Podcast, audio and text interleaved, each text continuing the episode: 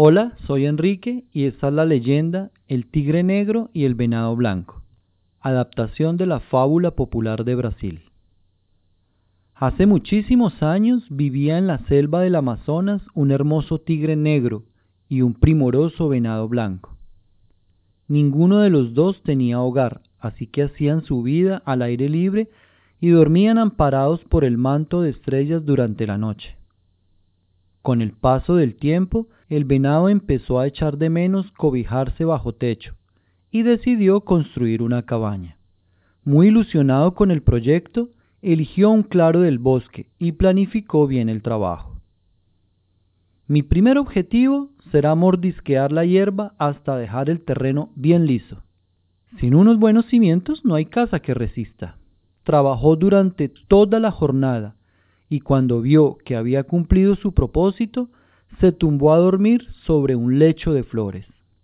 No podía imaginar que el tigre negro, también harto de vivir a la intemperie, había tenido ese día la misma idea y casualmente había escogido el mismo lugar para construir su hogar.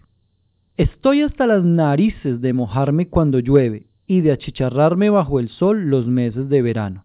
Fabricaré una cabaña pequeña pero muy confortable para mi uso y disfrute. Va a quedar estupenda. Llegó al claro del bosque al tiempo que salía la luna y se sorprendió al ver que en el terreno no había hierbajos. Uy, qué raro.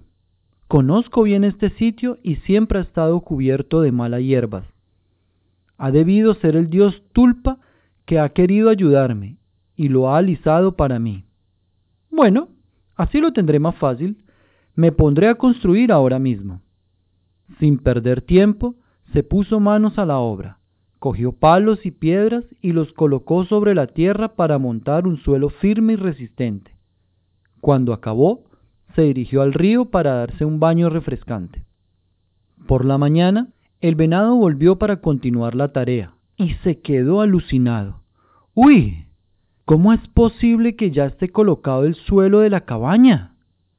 Supongo que el dios Tulpa lo ha hecho para echarme un cable. Es fantástico. Muy contento, se dedicó a arrastrar troncos para levantar las paredes de las habitaciones. Trabajó sin descanso y cuando empezó a oscurecer, se fue a buscar algo para cenar. Quería acostarse pronto para poder madrugar. Ya entrada la noche, llegó el tigre negro. Como todos los felinos, veía muy bien en la oscuridad y para él no suponía un problema trabajar sin luz. Se quedó con la boca abierta cuando vio las paredes perfectamente erguidas sobre el suelo formando un cuadrado perfecto.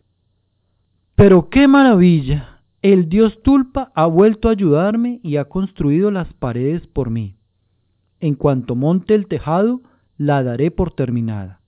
Colocó grandes ramas de lado a lado sobre las paredes y luego las cubrió con hojas.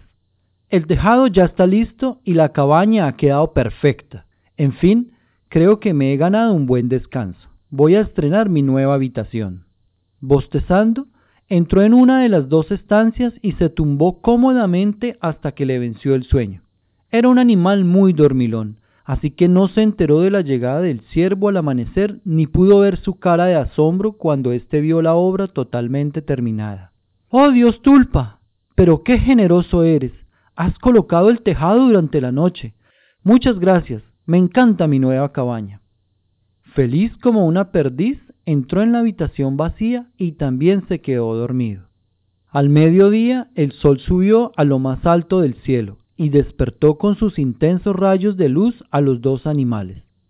Ambos se desperezaron, salieron de su cuarto al mismo tiempo y se encontraron frente a frente. El susto que se llevaron fue morrocotudo.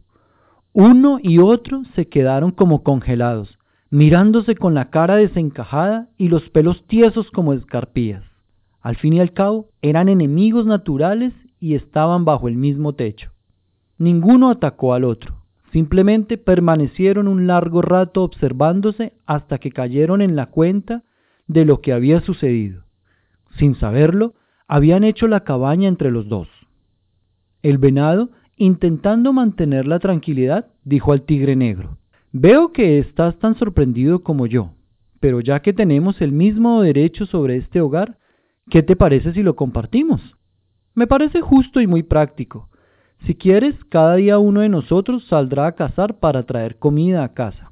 ¿Te parece bien? Me parece una idea fantástica. Mientras tanto, el otro puede ocuparse de hacer las faenas diarias como limpiar el polvo y barrer. Chocaron sus patas para sellar el acuerdo y empezaron a convivir entusiasmados y llenos de buenas intenciones. Lo primero que había que hacer era conseguir comida, y por sorteo le tocó salir a cazar al tigre. Regresó una hora después con una presa que al venado no le hizo nada de gracia, porque era un ciervo, un ciervo blanco como él. Qué situación más desagradable, amigo tigre. Este animal es de mi misma especie, y como comprenderás, no pienso probarlo. Se fue a su habitación disgustado y no pudo pegar ojo. Ay, qué intranquilo me siento. El tigre negro ha cazado un venado como yo. Es terrible. ¿Y si un día le da por atacarme a mí? El pobre no consiguió conciliar el sueño en toda la noche, pero se levantó al alba porque le tocaba a él salir a buscar alimento. Paseó un rato por los alrededores y se encontró con unos amigos que le ayudaron a montar una trampa para atrapar un tigre. Cuando llegó a casa con el trofeo, su compañero se quedó sin habla y por supuesto se negó a hincarle el diente. ¿Pretendes que yo, que soy un tigre, me coma a otro tigre? Ni en broma, soy incapaz. Según dijo esto, se fue a su cuarto con un nerviosismo que no podía controlar. Este venado parece frágil, pero ha sido capaz de matar a un tigre de mi tamaño. ¿Y si se lanza sobre mí mientras duermo? No debo confiarme, que las apariencias engañan y yo de tonto no tengo nada. El silencio y la oscuridad se apoderaron del bosque.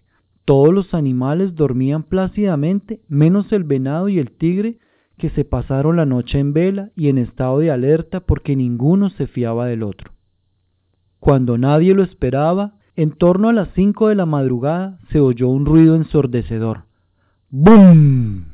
Los dos estaban tan asustados y en tensión que al escuchar el estruendo salieron huyendo en direcciones opuestas, sin pararse a comprobar de dónde provenía el sonido.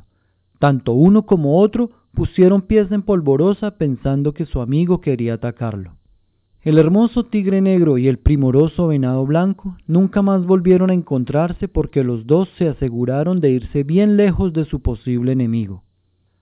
El tigre trató de rehacer su vida en la zona norte, pero siempre se sentía más triste de lo normal porque echaba de menos al ciervo. Qué pena acabar así. Lo cierto es que nos llevábamos muy bien y yo jamás le habría hecho daño, pero claro, no puedo decir lo mismo de él.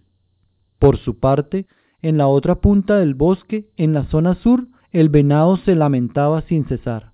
Qué simpático era el tigre negro, Formábamos un gran equipo y podríamos haber sido grandes amigos. Nunca le habría lastimado, pero a lo mejor él a mí sí, y más vale prevenir. Y así fue como cada uno tuvo que volver a buscar un claro en el bosque para rehacer una nueva cabaña. Eso sí, esta vez de una sola habitación. Moraleja. Si el tigre y el venado hubieran hablado en vez de desconfiar el uno del otro, habrían descubierto que ninguno de los dos tenía nada que temer, porque ambos eran de fiar y se apreciaban mutuamente. Este cuento nos enseña que nuestra mejor arma es la palabra.